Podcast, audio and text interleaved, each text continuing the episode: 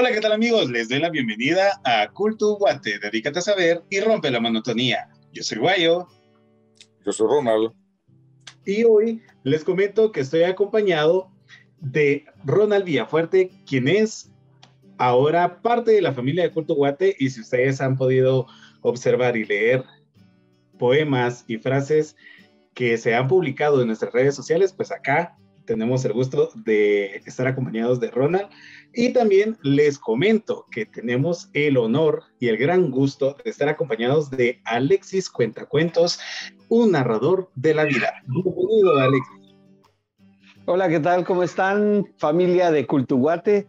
Para mí es un honor poder compartir este momento con ustedes, así que gracias a todos los que siguen estas redes y que están atentos de esta transmisión. Buena onda.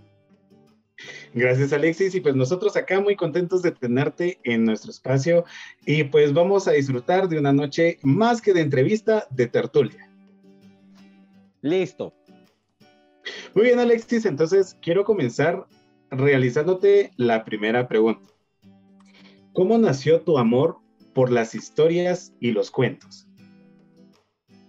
Creo que fue eh, un paso a paso, no, no hubo tal vez un momento culmen ni algo, digamos, como definitivo, sino que creo que yo me fui enamorando del arte eh, desde niño, entonces creo que desde la primera vez que toqué un escenario, como que empezó esa sincronía con el, con el arte escénico, con las artes, con el teatro.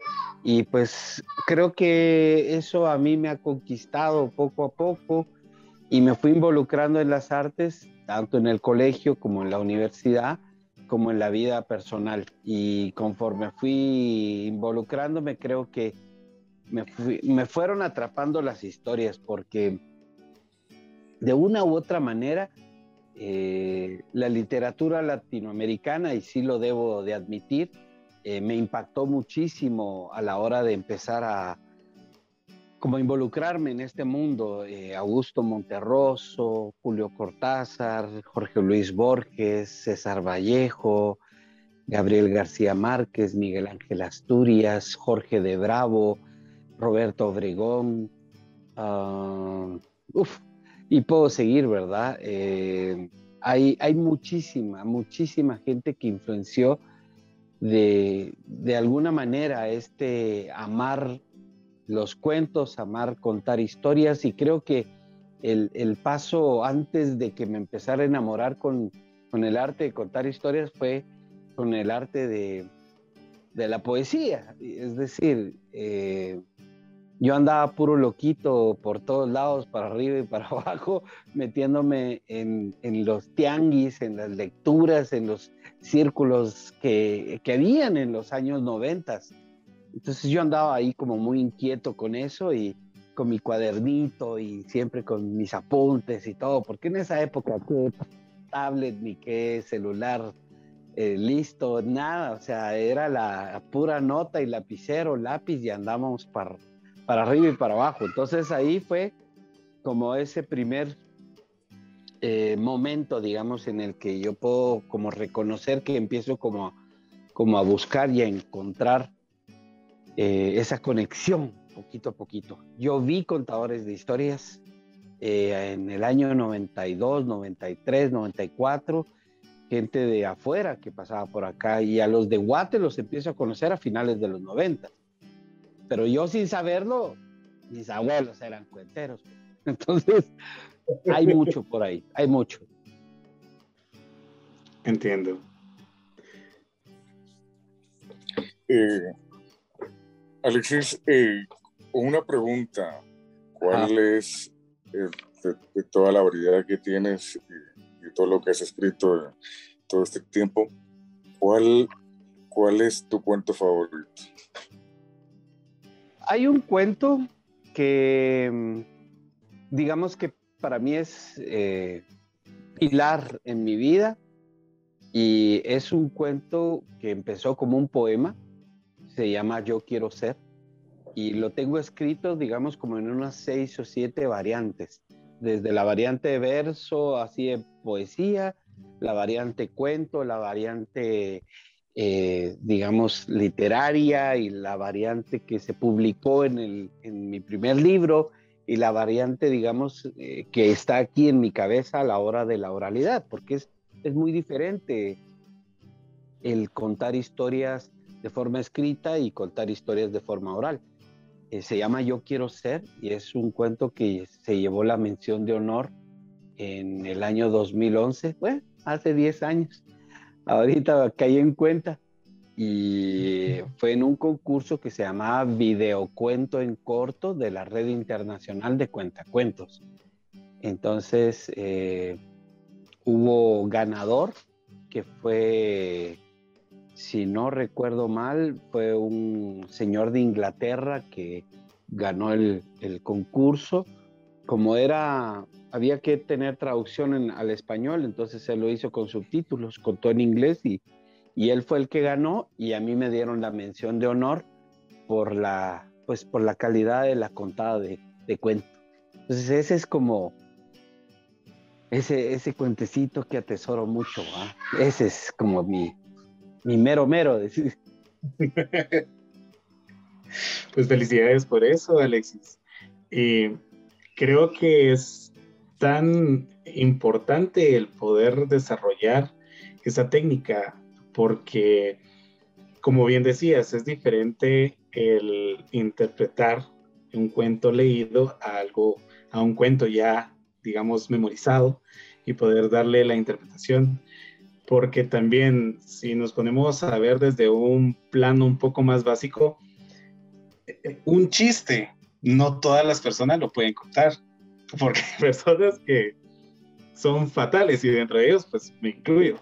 Entonces también sé que para contar cuentos, historias, o sea, también debe de tener su, su técnica y su toque. si no, para eso también están, digamos, las historias de los abuelitos, que unas historias que contaban tanto de recuerdos como de historias de miedo, que o sea, hay una forma específica para poder darle esa interpretación al momento de, contar algo, ¿verdad? Y es, mira, es como, como decían los abuelos, es que tiene su gracia. A mí esa frase me, da mucha, me da mucha risa realmente. O sea, cuando me porque, o sea, yo sí conocí señoras aquí en el barrio San Pedrito, donde actualmente vivo. Yo estuve de niño aquí, que en algún momento me preguntan, ¿y cuál es tu gracia, mi hijo? Así como, ¿a qué, se refiere? O sea, ¿cuál es tu gracia? Yo en ese momento decía, pues no sé, me pinto de payaso y veo qué. Pero no sé, pues, o sea, esa pregunta de cuál es tu gracia, no sé, a mí me da mucha risa, la verdad. Así que esta es mi, mi gracia. Excelente, Alexis. Bueno, Alexis, ahora te voy a hacer una pregunta con respecto a Guatemala. Pero estas preguntas van basadas a tu experiencia. Y quiero que me menciones tres lugares que sean tus lugares favoritos de acá de Guatemala. Uno es Quetzaltenango, la ciudad de Quetzaltenango. Ese es mi, eh, mi, mi uno, uno, uno. Es Quetzaltenango. Mi dos, digamos, mi dos sería la isla de Flores. Ah, ok. La isla de Flores. Me encantan todos sus alrededores. En especial una playita eh, de un municipio que se llama San Miguel.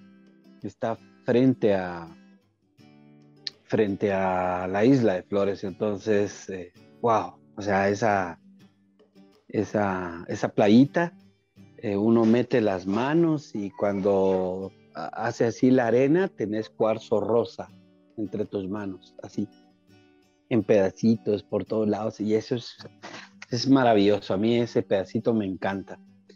Y y mi tres estaría entre, digamos, una mezcla de antigua con playa. o sea, eh, desayuno en la antigua con menos gente y de ahí me voy a, a, la playa, que está cerca. Entonces así, eh, el 3 lo hago como medio mezclado. Porque sí, o sea, el mar para mí, uff, y cualquiera de las playas de Guatemala, cualquiera, no importa, mar, mar, mar. ok, gracias Alexis por compartirnos eso. Y ahora paso a la siguiente pregunta. Ya que mencionaste ya anteriormente sobre eh, parte de tu experiencia, ¿nos podrías mencionar cómo fue el primer momento que estuviste sobre un escenario? Ah. Mira, muy pocas personas me han dicho que a veces se recuerdan de cuando tenían cuatro años o, algo. Pero yo creo que a mí me impactó tanto el haberme subido a bailar el son para el 4 de octubre de 1978. Yo iba a cumplir, o sea, me faltaban 28 días para cumplir 5 años y yo ya estaba encaramado en el escenario. Y, y fue como, o sea, es un recuerdo muy vívido, porque recuerdo cuando íbamos, porque como éramos tan pequeñitos y lo único que podíamos hacer era algo así organizado por la maestra, entonces yo recuerdo que, que yo iba con mis chinchines y, y haciendo el, el, pase del son este que te enseñan tradicionalmente, y, porque hay infinidad de variedades del son, y dando vueltas así en un circulito, en un escenario, en el colegio eh, Liceo Mixto El Betia. Ahí fue.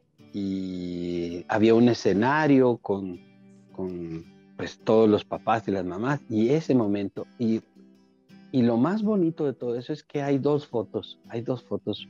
Mi mamá y mi papá siempre andaban con una cámara y les gustaba muchísimo.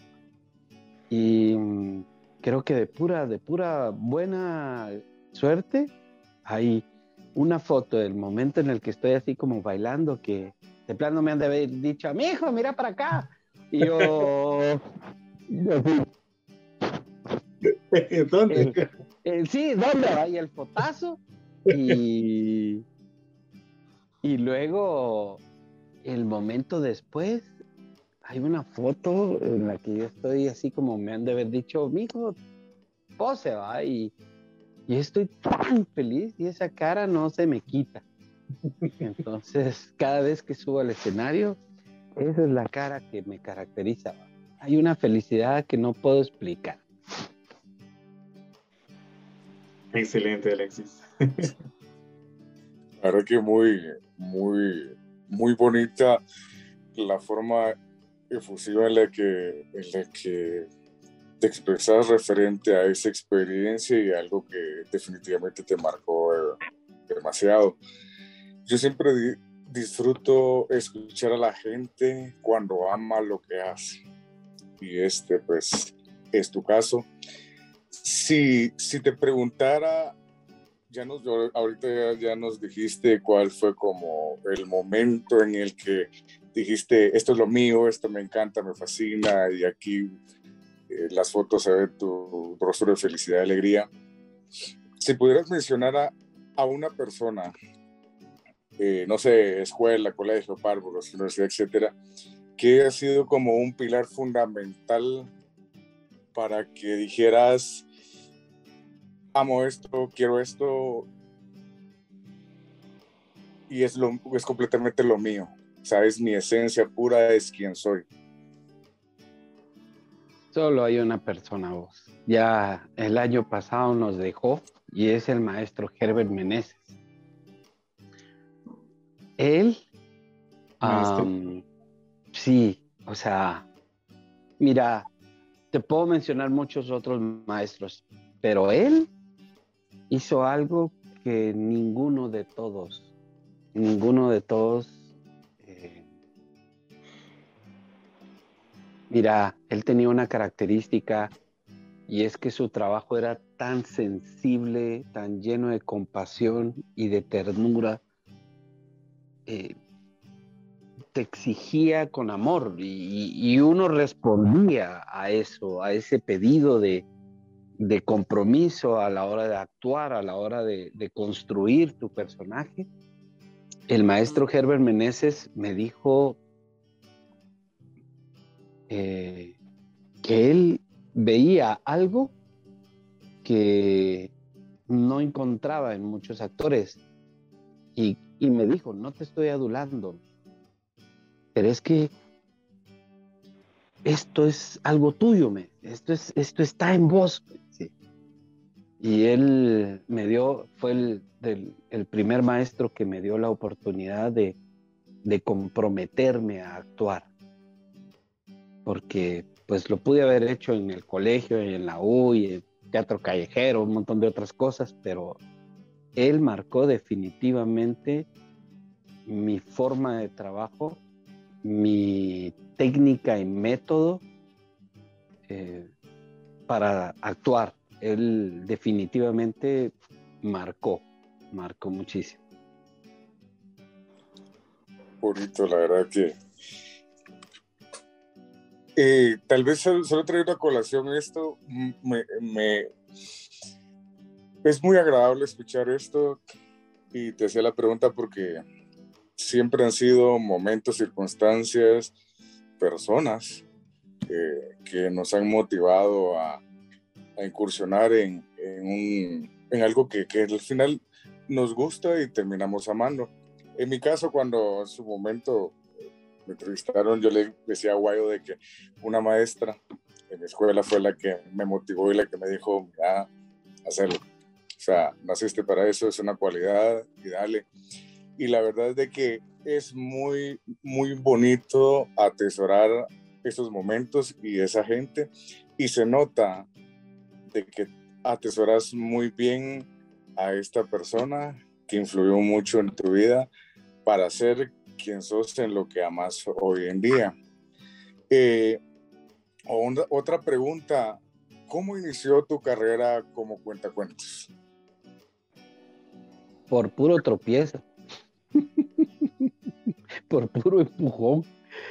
Eh, mira, yo, digamos, el maestro Herbert Meneses fue el primer, el primer director, productor, creador de, teatro que, que me tomó en serio y que me dijo, ok, esto es lo tuyo, hagámoslo y conduzcamos.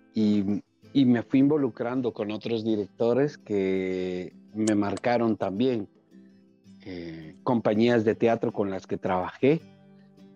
Y mientras yo andaba en todo ese ir y venir, de repente empiezo a tener como esa conexión con, con algunos contadores de historias de Guatemala que contaban antes que yo. Y empecé a ser como el grupio de, los, de, los, de los cantantes y de todo eso. Es lo que yo de los cuentacuentos. de Aquí yo se presentaba y yo ahí andaba. Y Pierre Pichón fue ese maestro que, que yo conocí y que él contaba cuentos y donde contara yo estaba ahí enfrente hasta que en una de tantas, eh, pues yo ya me animaba a contar historias un poquito, y, pero nunca lo había agarrado así como en serio. Y él, en una ocasión, yo voy a un espectáculo y me dice, bueno, pero no me dice a mí, sino le dice a todo el público, le dice, bueno, ahora eh, le vamos a dar la bienvenida a un nuevo contador de historias. Y por favor, démosle el aplauso a Alexis. Y yo me quedo así como, ¿qué onda? O sea, esa no me la esperaba. yo ahí al frente, ¿va? sí, sí, sí, pasaba. Me dice, de tanto venir a algún show, por lo menos te tenés que saber una historia. y estás que me agarró por donde, por donde uno puede, ¿va? Porque sí, yo ya me sabía, no una, tres, cuatro, cinco historias de él. Yo hasta las pedía, yo, no, contate esa, contate esa. Y pues entonces me subí y le di las gracias. Él me cedió el escenario, conté la historia y cuando terminó el espectáculo yo me, bajé, terminé, me bajé y él al terminar todo esto y que la gente pues lo saludaba, le pedían autógrafos o como fuera, él agarró su libro y su disco y me dijo, tené. Y Solo quiero decirte que tenés mi permiso para contar. Tenés mi permiso para contar mis historias. O sea, él era un recopilador. Y, eso a mí me impactó, porque las historias que él recopiló son historias del mundo. Y, y entonces yo empecé a contar esas historias. Esas fueron mis primeras historias. Y fue maravilloso porque él, digamos que fue el primero que por empujó. Y yo ahí fue cuando empecé como a hacer conexión. Y luego trabajé con una compañía de teatro que tenía un formato en el que yo era el cuentacuentos de la compañía. De ahí estuve en una obra de teatro musical y me tocó hacer El Dios de la Muerte, que se convertía en un contador de historias. Y entonces una y otra cosa fue sucediendo para que se abriera la puerta a que, a que yo empezara a contar historias. Y fue el maestro Pierre que después me dijo, mira, ¿te animas a contar cuentos el segundo domingo de cada mes? Órale, con todo, le dije. Entonces empecé a contar cuentos en el Distrito Cultural 4 Grados Norte, en una librería que estaba ahí. Y desde ese momento hasta que casi se muere el 4 grados norte, eh, estuve contando historias ahí, sin parar. Entonces le metí duro, le metí toda la energía a que eso fuera como mi pilar. Seguía actuando y seguía haciendo muchos proyectos, me seguí formando, seguí capacitándome, pero ya, ya andaba yo contando cuentos y ya ya me la creía. Alexis, ¿eso en qué año fue? Eh, ¿El empujón o las contadas? Cuando ya estabas en cuatro grados. mira, cuatro grados arrancó el 14 de febrero, no, el 12 de febrero del 2002. Yo estaba contando cuentos el 10 de marzo del 2002, es decir, al mes siguiente. Y desde ahí es el segundo domingo de marzo. Yo agarro esa fecha como la fecha de aniversario de Alexis Cuentacuentos y el otro año, el 10 de marzo del otro año, cumplo 20 años de ese momento. Ah, excelente. Muy bien. Alexis, vamos ahora con otra pregunta guatemalteca. Y quiero que nos menciones cinco eh, comidas guatemaltecas? La primera es para mí la más, la más deliciosa de todo. ¿Cuál, cuál, cuál? El pepián. Ah, sí. sí, no, ese es, ese es, o sea, ese es, ese es pepián, pepián. El pepián. Y mm, la segunda sería el caquic. Oh. Pepián. Caquic Subanik. Ah, no lo probado. El, uf, el Subanik, lo, uy, perdón, casi me boto esto yo. el Subanik es, uy, es delicioso. Es una cosa como en, en el lago de en el lago Atitlán, en los pueblos alrededor, en San Jorge la Laguna, me tocó ir a contar cuentos y después nos, nos ofrecieron almuerzo por ahí. Y entonces eh, estábamos en el almuerzo y nos llevaron el, el, el, subanic. Yo me quedé así, yo, ¿qué es esto? Y cuando empecé a buscar cuchara, yo, ¿cuál tu cuchara? Nos dieron una pila de tamalitos, mira. Oh. Yo la pila de tamalitos la mordí de tal manera que pareciera cuchara. Entonces el tamalito, entonces yo iba, ¡Uy! Yo me comí como unos 10 tamalitos para acabarme el subanic. No, yo creo que más, pero por dignidad digo 10, digo yo, porque si no quedo gordo. este, ah, bueno, estamos. Pepián, eh, aquí, Caquic, Subanic, Pulique. Y ah, vamos a ver. Fiambre. Oh, sí. Fiambre. Pero el fiambre del 2 de noviembre. El puro día de muerte. sí. hambre rojo o blanco? Todos, blanco, rojo, negro, como venga. Yo le entro, servime un plato del que sea y Me parece. Muy bien, eh, Alexis, ahora nos podrías ah, platicar sobre tu trayectoria un poquito más. Mm, mira, eh, voy a cumplir 20 años contando historias, pero yo empecé a actuar eh, profesionalmente en el año 98. En el año 97 yo ya, yo ya andaba eh, haciendo teatro, digamos, callejero, recibiendo de una forma autodidacta. de ahí me estaba metiendo a cursos de teatro y andaba como buscando ese camino. Todavía estaba en la Universidad de San Carlos y con el tiempo entonces empecé a involucrarme, involucrarme y pues ya eh, involucrado en el teatro y había abandonado carrera, trabajo, todo. Eh, encontré la oportunidad de aplicar a una beca y a un festival y me fui a Estados Unidos, a la ciudad de Los Ángeles y ahí encontré en la Escuela Internacional de Teatro de América Latina y del Caribe mi formación. Esos fueron dos años en los que estuve llegando a esta ciudad para formarme y estuve pues dichosamente con directores, dramaturgos, productores, gestores culturales de alto nivel de Latinoamérica. Te hablo la gente, la gente de Malayerba, de Ecuador, los Yuyascani de Perú, eh, Línea de Sombra de México, eh, Cáscara de Luna de Puerto Rico, y bueno, así me fui formando con ellos, ellos fueron mis catedráticos, em, la eh, gente del CELSIT de Argentina. Entonces, digamos, durante dos años esos fueron como los que moldearon muchísimo mi propuesta y a partir de eso, pues yo sigo eh, mi trayectoria y mm, me gusta la actuación, no solamente en el teatro, sino que yo he experimentado, eh, digamos, muchas variantes. Y dentro de todas las variantes que he experimentado, digamos, está el teatro musical, el teatro dramático, la comedia, eh, la tragedia, eh, tragicomedia, he hecho también un poco de teatro experimental, danza, contacto, danza. y también he estado actuando para el cine, estuve en la película de Rodrigo Rey Rosa, la que se llama Lo que soñó Sebastián.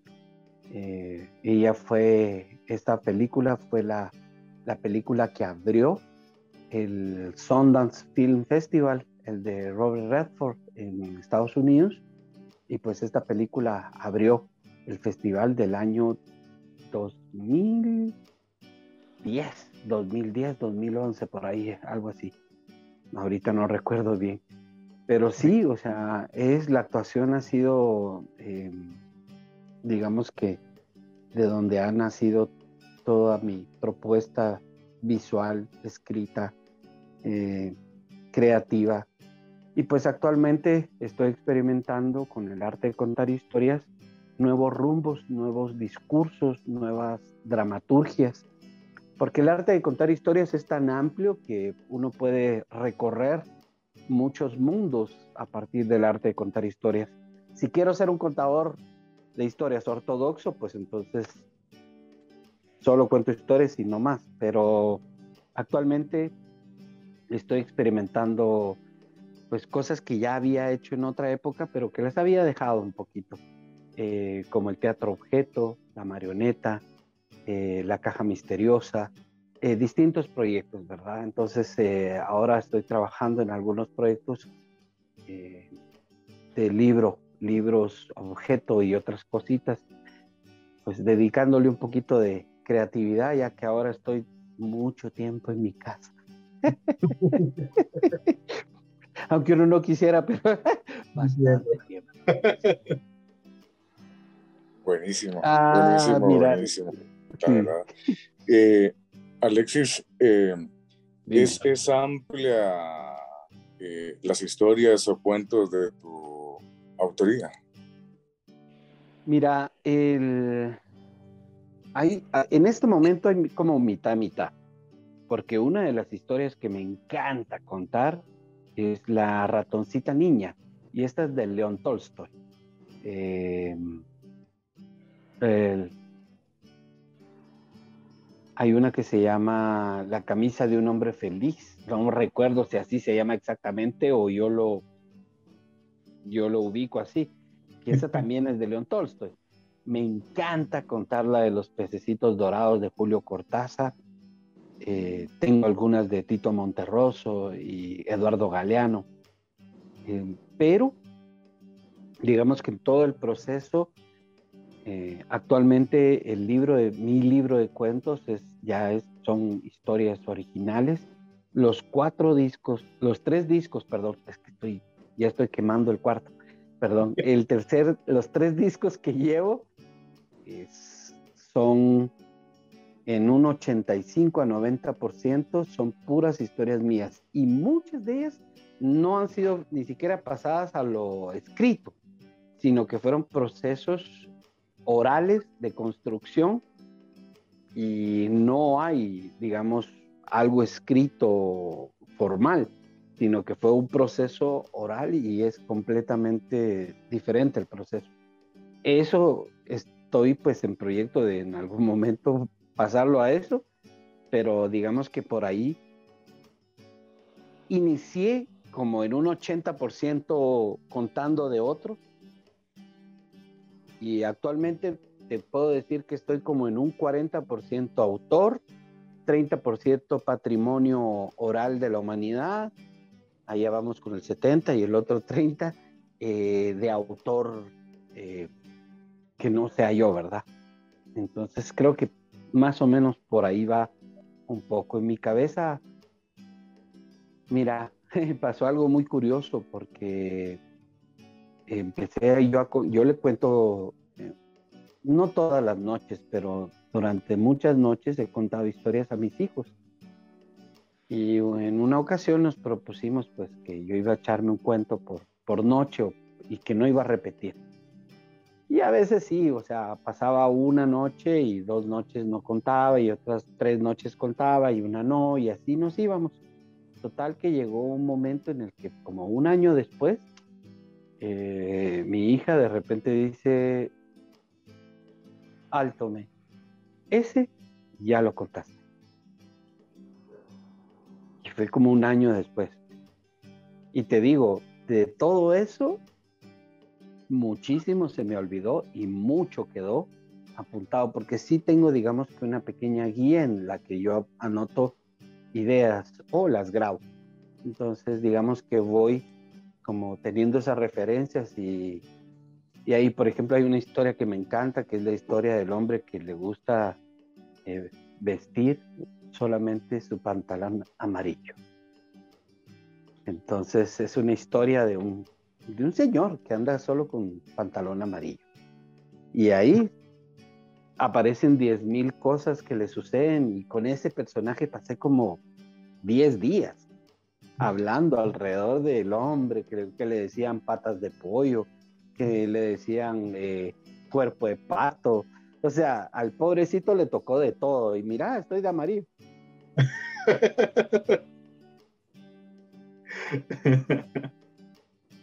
qué interesante y qué genial, este, Alexis. Imagínate un año completo en estar rotando historias y que hasta el año hayas repetido, o sea, qué nivel. La verdad es que sí. y fue por puro juego. Y, te digo, de eso tal vez habrá. Como no fueron los 365 días contados, ¿va? Pero ponerle que habrá un poco más de 150 historias por ahí. Entiendo. Ay, qué bien, Alexis. Y precisamente ayer estaba recordando la entrevista de hoy y casualmente tuve un recuerdo de cuando yo era muy niño. Mi mamá tuvo una temporada en la que nos leía cuentos. Yo no sé si ustedes se recuerdan de unos cuentos que venían en, una, en un periódico. No sé si se recuerdan. La cosa es de que en un periódico a veces cada semana traía un cuento diferente. Entonces, esos cuentos los leía ella antes de dormir. Y entonces recordaba mucho, mucho el, eh, la entrevista de hoy. Y también recordaba la, la, vez que tuvimos una entrevista también, Alexis y amigos, les comento por si no la han visto, también los invito a que puedan eh, revisar dentro de las eh, redes sociales de Culto Guate, que ya tuvimos una entrevista con Alexis Cuentacuentos en un en vivo. Y tú contaste una historia sobre el no invento, creo. Era sobre los inventos, ¿verdad? Entonces, eh, sí, o sea, y siempre caigo a, a este punto del, o lo que tú decías, la gracia del poder contar un cuento, ya sea leído o ya sea memorizado. Y ya que mencionabas ahí algo, Alexis, con respecto a unos discos y que hiciste un spoiler, ¿cómo se llama ese proyecto de tus discos? Mira, ese son los productos culturales de Alexis Cuentacuentos. Los productos culturales de Alexis Cuentacuentos son eh, las funciones, los talleres y el libro, los discos y poco a poco van a ir apareciendo otros dos que estamos trabajando ahorita en secreto. Y son, son, digamos, los discos, el primero se llama Apuros Cuentos, el segundo se llama Había otra vez y el tercero se llama Un, dos, tres, te lo cuento otra vez. y pues ahora estamos eh, empezando a, a quemar cabeza y coco con el cuarto entonces, primero Dios sale el cuarto para octubre o noviembre. Entonces, ahí le estamos metiendo duro. Sí, ahí estamos haciendo que, se haga posible. Excelente, Alexis. Y de parte de Culto Guate te deseamos las mejores vibras para que todo resulte bien con estos nuevos discos, ya que, como bien eh, te mencionaba, hiciste ahí el spoiler, pero sí, las mejores vibras para ese proyecto, Alexis. Buena onda. Ok, vamos ahora con eh, otra pregunta guatemalteca, Alexis. ¿Podrías mencionarme tres tradiciones de acá de Guatemala? La primera, el Rabinal Achi. Ah, la segunda, el, el, de los el palo volador, los voladores. Yo, recuerdo que ellos tienen un nombre en particular, pero ahorita no se me viene a la cabeza. Em, la tercera sería los barriletes gigantes. Oh, sí. Que van ligados con el fiambre. que van ligadísimos. Y también se me vino a la cabeza otro que son las carreras de caballos de Todos Santos. Ah, mira qué importante, sí es cierto. Casi todo esto es alrededor de, digamos, de tradiciones que son, hay mucho sincretismo, o sea, están muy fusionadas. Claro.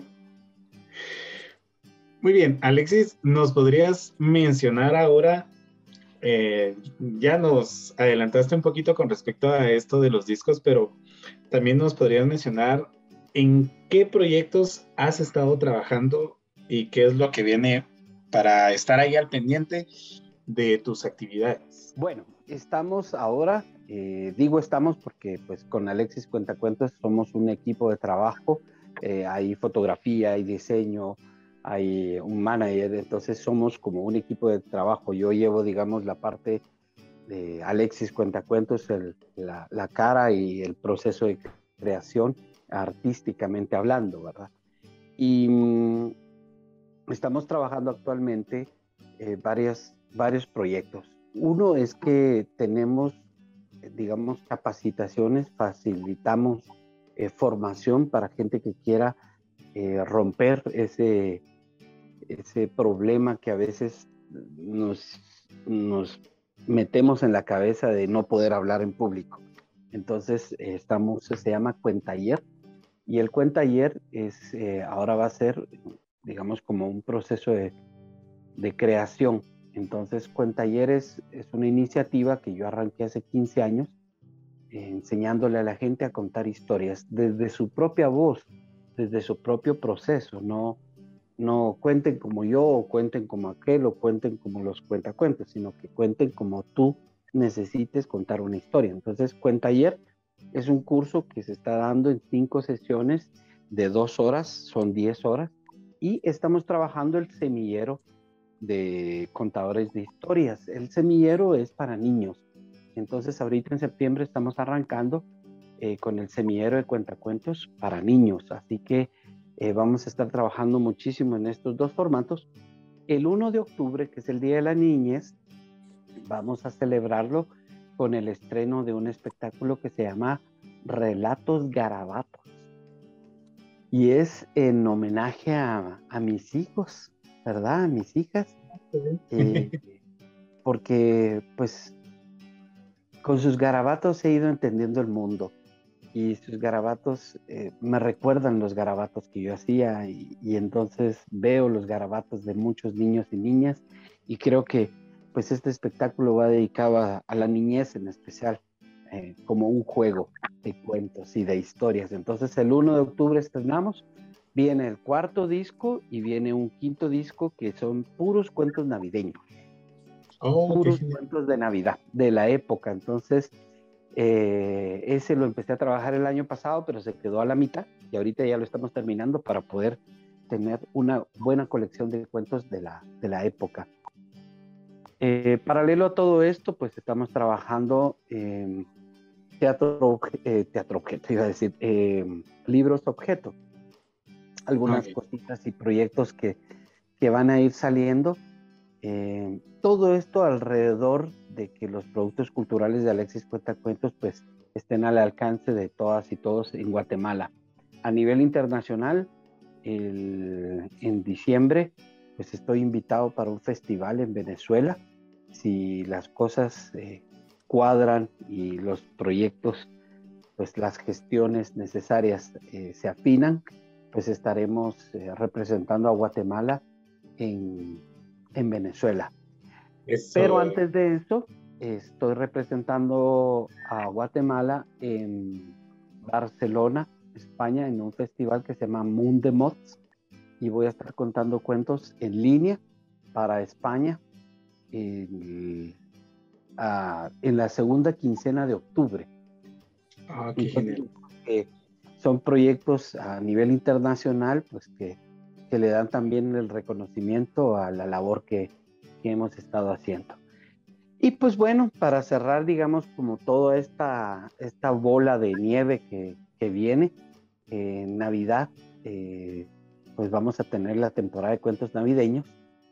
Y en enero arrancamos con la celebración de los 20 años de Alexis Cuentacuentos. Son tres meses, son 20 espectáculos que vamos a, a proyectar. Espero que podamos llevarlos a, a escuelas, si no estamos en, formato presencial, lo vamos a hacer en formato en línea. Pero sí son 20 presentaciones que se van a hacer especiales eh, para que la gente pueda pues, disfrutar de estos espectáculos. Eh, voy a hacer como más o menos una pequeña eh, semblanza de todo lo que se ha vivido, ¿verdad?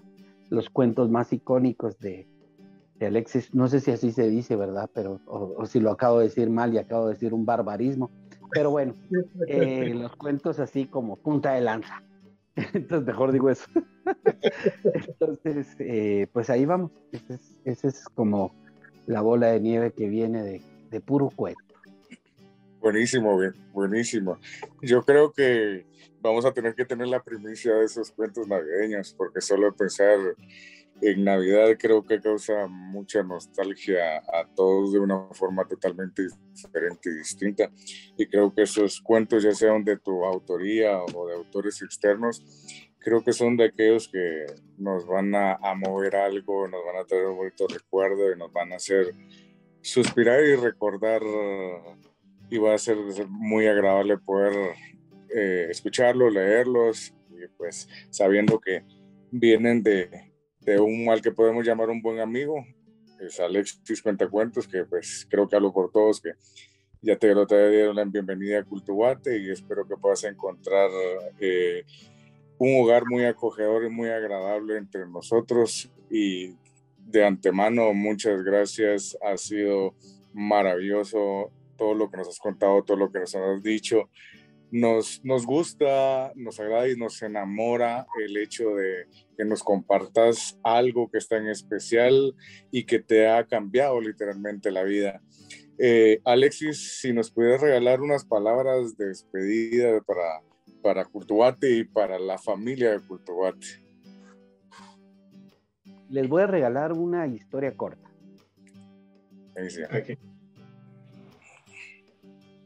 Están en una en un cruce un niño y su papá. Y el semáforo está en rojo para ellos porque la vía pues está en verde para todos los carros, bicicletas y motos, buses y quien pase. Pero nadie, nadie está pasando. El niño ve para todos lados y muy emocionado le dice a su papá, papá, papá, ahorita que nadie nos ve, ahorita, pasémonos en ese instante, su papá lo agarra fuerte la mano para evitar que se cruce y le dice, sí, hay alguien que está viendo. Yo. Y en ese momento el niño tuvo la lección de honestidad más fuerte que pudo haber recibido en toda su infancia. Hoy día, ese hombre es tan honesto que se lo está enseñando a sus hijos.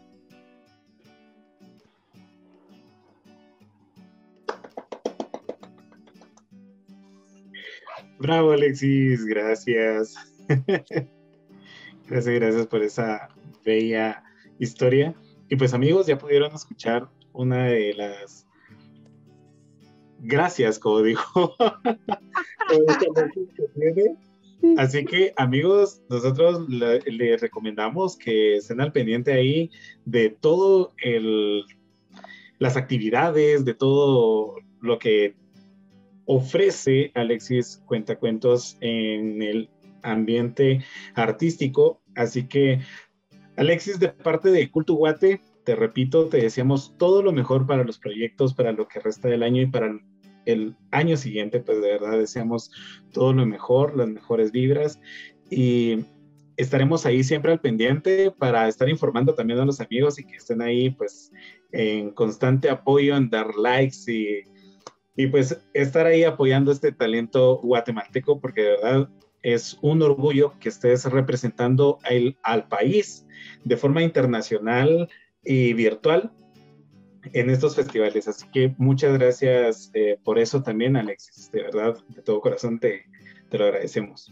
Pues creo yo que el agradecimiento es mutuo y mm, hay algo que, que aprendí muchísimo eh, de los errores que cometí, porque pues, todos los cometemos y es que en algún momento te la crees tanto que de repente se te sube a la cabeza.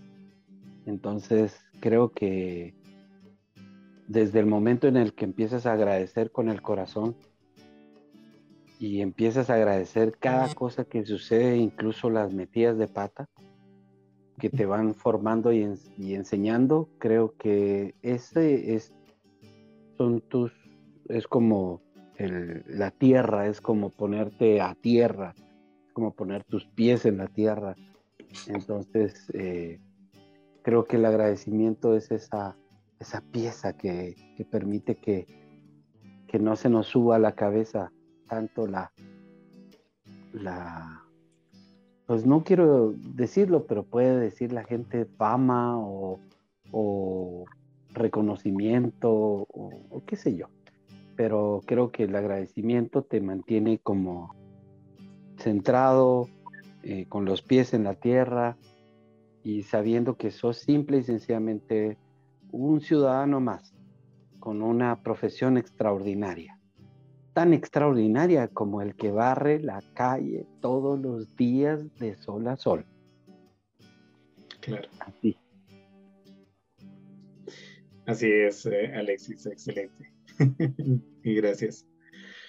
Eh, bueno, Alexis, ya casi para terminar, ¿nos podrías mencionar tres canciones de marimba? La primera es el ferrocarril de los Altos. La segunda, que es mi favoritísima de las favoritas, se llama Tristezas que salteca. Ah, que de triste no tiene nada cuando la oís. Exacto. Sí. Y hay una que he estado tratando de recordar cómo suena, entonces yo dije, no, no se vale que no me acuerde cómo suena, entonces no se vale, va. Entonces, ¿qué es la... Y, por, y porque se la oía mucho a mis abuelos, pero yo digo, pero ¿cómo suena? Entonces no se vale que la, que la pueda decir. Entonces, pensando en eso, se me vino una que se llama Lágrimas de Telma, que es así, me recuerdo cómo suena. Entonces, esas tres son, las que sí te puedo decir que me recuerdo cómo suenan y hasta te las bailo. Eso. Excelente, Alexis. Muy bien. Muy bien amigos, pues hasta acá la entrevista de hoy, espero que les haya gustado bastante. Les recuerdo que nos pueden seguir en nuestras páginas sociales, en Instagram nos encuentran como arroba en Facebook nos encuentran como cultuguate TV, en Twitter nos encuentran como arroba cultuguate. Y también no olviden de darle like, suscribirse, activar las notificaciones y compartir este tema con todos sus seres queridos. Pero también pongan mucha atención porque a continuación Alexis nos va a dar sus redes sociales. Bueno, en Facebook me puedes encontrar como Alexis Cuentacuentos. Cuentacuentos lo escribes junto. En, en Instagram también estoy como Alexis Cuentacuentos. En TikTok, Alexis Cuentacuentos. En Twitter estoy como Alexis Cuenta, porque como todo es cortito, me lo cortaron. Pero ahí está, Alexis Cuenta. En Tinder no estoy porque pues no.